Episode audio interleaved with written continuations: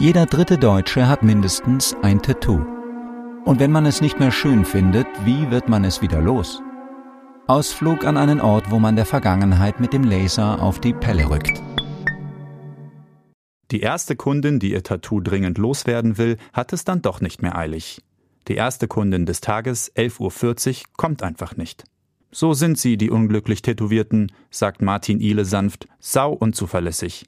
So unbedingt sie ein Tattoo haben wollten, so unbedingt wollten sie es wieder entfernen und überlegten es sich dann doch nochmal anders. Wer wirklich zum Termin erscheine, sagt Ile, den plage ein großer Leidensdruck. Wer sich unter den Laser lege, der wolle ein neues Ich. Martin Ile hat eine Praxis für Orthopädie in Berlin Mitte und gleich daneben eine für Tattooentfernung. Er hat sie vor zwei Jahren eröffnet, da trat gerade die neue Strahlenschutzverordnung in Kraft. Seither darf nur noch medizinisches Personal Tattoos weglasern. Ein gutes zweites Standbein, sagt Ile. Poloshirt, kein Tattoo. Schließlich habe jeder dritte Deutsche mindestens eins. Und jeder fünfte bereut es. Da tritt auch schon die erste Geläuterte herein. Sina, Zahnarztassistentin, trägt Doc Martens und ein Seidentop unterm Pulli. Auf dem Brustbein darunter blühen fünf Rosen umrankt von einigen Blättern, alles in tiefem Schwarz, wäre dann nicht eine Art Blutbad, das in Rot aus den Rosen strömt. Eigentlich ein Cover-up, sagt Sina, also ein Tattoo, das ein anderes versteckt. Was das für ein Tattoo war, will man wissen. Ein Schriftzug, sagt Sina, 27. Und was da stand? Puh, das weiß ich gar nicht mehr, sagt Sina und schaut dabei so konzentriert in die Luft, dass man fast glaubt, dass sie das selbst glaubt. Ich war halt 18, sagt sie dann. In Göttingen war das. Alle hätten Tattoos gehabt. Ihr Bruder, ihr Cousin, und da habe sie sich eben irgendwas auf die Haut schreiben lassen. Die Rosen könnten bleiben, sagt sie zu Olivia, die heute am Laser sitzt. Nur die rote Pfütze soll weg. Wann immer Sina in den Spiegel schaut, bäh, graue ihr davor. Der Tätowierer hätte ihr die Blutlache damals aufgeschwatzt. Das sei das eigentlich Schlimme. Heute, sagt Sina und macht eine wegwerfende Handbewegung, heute würde ihr das nicht mehr passieren. Olivia seufzt verständnisvoll und bittet die Kundin auf den Behandlungsstuhl. Rot, seufzt sie gleich nochmal, gehe nämlich besonders schwer weg. Ein Tattoo zu entfernen kostet zehnmal so viel, wie es stechen zu lassen. Es dauert auch zehnmal so lang. Mehrere Wochen müssen zwischen den Sitzungen liegen.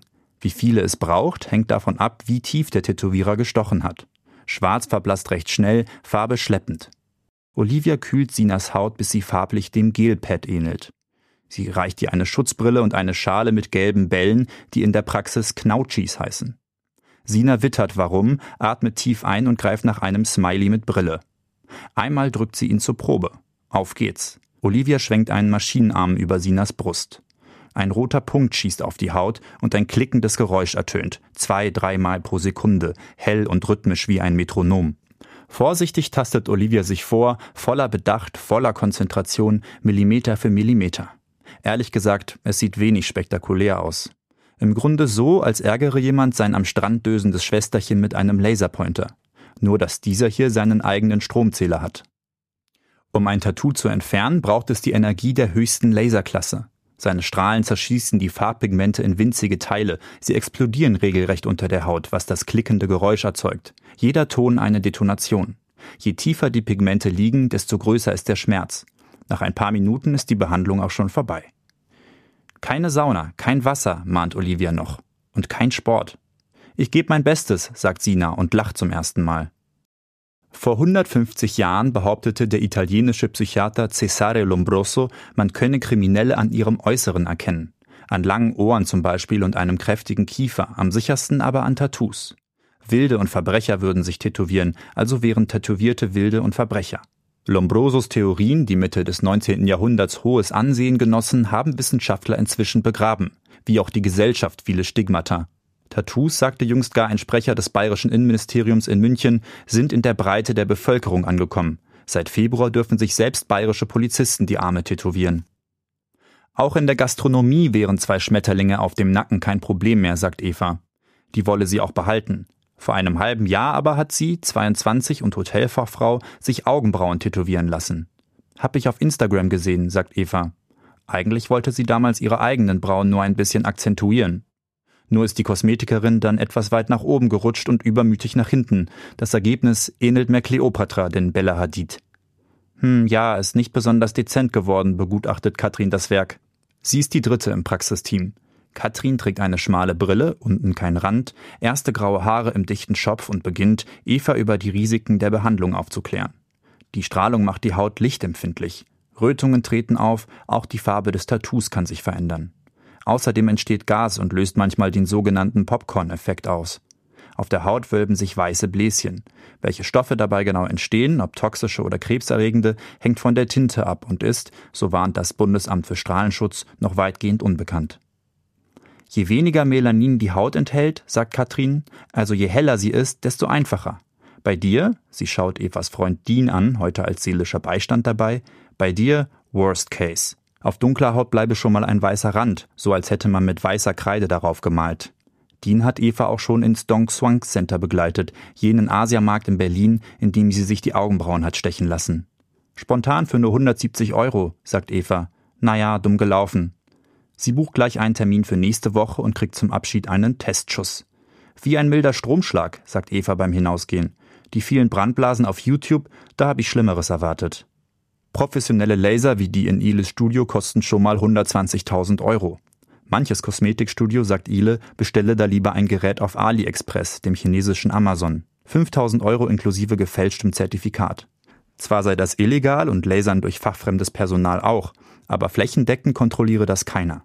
Das wisse er, weil regelmäßig Leute mit Brandwunden in seiner Praxis auftauchten. Gab es ein Vorgespräch in dem Studio? fragt Ile und beugt sich über eine Narbe. Nina schaut ihn einen Moment ausdruckslos an und sagt dann Nein. Haben Sie ja gut ausgewählt, das Studio, sagt Ile und hält, wie um ihr die Sorgen zu nehmen, noch einen Augenblick ihre tätowierte Hand. Nina ist schon mehrmals gelasert worden, in einem Studio am Bahnhof Zoo. Das Kreuz zwischen Zeigefinger und Daumen, nein, keine religiöse Bedeutung, ist allerdings noch immer da. Und jetzt leider auch in 3D. Außerdem wäre da dieser Buchstabe unter ihrer Brust. Das K hat sie sich mit 21 stechen lassen. 100 Jahre wird diese Liebe dauern, hat sie damals gedacht, aber es waren dann nur fünf.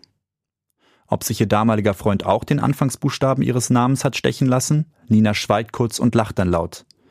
Natürlich nicht, sagt sie. Würde sie sich nochmal für einen Mann tätowieren? Nie wieder. Jetzt hätte man gern eine Pause, aber da kommt schon Richard, schiebt sein Hosenbein hoch und entblößt seinen voll tätowierten Unterschenkel. Ditte hier, sagt er und liest von einem Ring auf seiner Wade ab.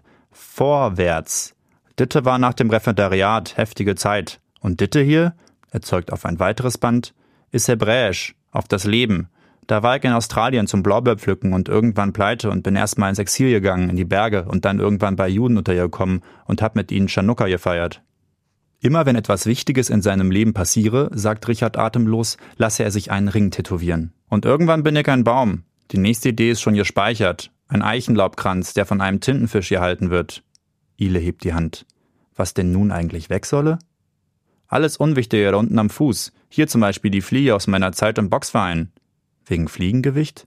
Wegen Scheißausfliege, weil man mich schwer los wird. Natürlich gäbe es manchmal offensichtliche Gründe, sagt Olivia ein wenig später am Rezeptionstresen lehnend, warum jemand ein Tattoo vom Leib haben will. Wieder ist eine Kunde nicht gekommen. Letztens etwa habe eine Frau wegen eines Zwangstattoos angerufen. Ein dummes Kreuz mit einem dummen Spruch, das ihre Clique ihr verpasst habe. Oder morgen, da kommt eine wegen eines Insekts. Die Behandlungskosten übernehme das Jobcenter. Bei Bewerbungsgesprächen wäre ein tellergroßer Mistkäfer auf dem Hals dann doch nicht so erfolgversprechend. Doch das wären Ausnahmen, sagt Olivia. Sonst gäbe es kaum Muster. Es kämen etwas mehr Frauen als Männer, bis zum Außenministerium wäre alles dabei. Tatsächlich erscheinen an diesem Nachmittag noch eine Frau aus einem Finanzstartup. Mit 16 hat sie sich einen Stern tätowieren lassen, das Arschgeweih der 2000er Jahre. Sie will in ihrem Leben nichts gemacht haben, das man irgendwann eben einfach so gemacht hat. Eine Juristin. Ein Monat ist das Flugzeug auf ihrer Schulter alt und kein Centstück groß. Trotzdem ist sie den Tränen nahe. Immer schon habe sie es gereizt, ins Tattoo-Studio zu gehen, aber dann habe sie eigentlich schon an der Tür gespürt, dass ihr die reine Vorstellung reicht. Eine Ingenieurin von Tesla. Sie lässt sich das Antlitz einer Frau weglasern, die ein Gehirn verspeist. She looks hot, that's definitely me. Aber das Motiv wäre einfach some Pinterest shit. Und dann ist da noch eine Content-Marketing-Managerin. Die Zitrone? Da hätte eine Freundin ihre neue Tattoo-Maschine ausprobieren wollen. Seine Seele will häuten, wer von Anfang an nicht von einer Sache überzeugt war, wer einem Influencer gefolgt ist statt seiner Intuition oder einer Freundin, die lieber an sich selbst hätte experimentieren sollen.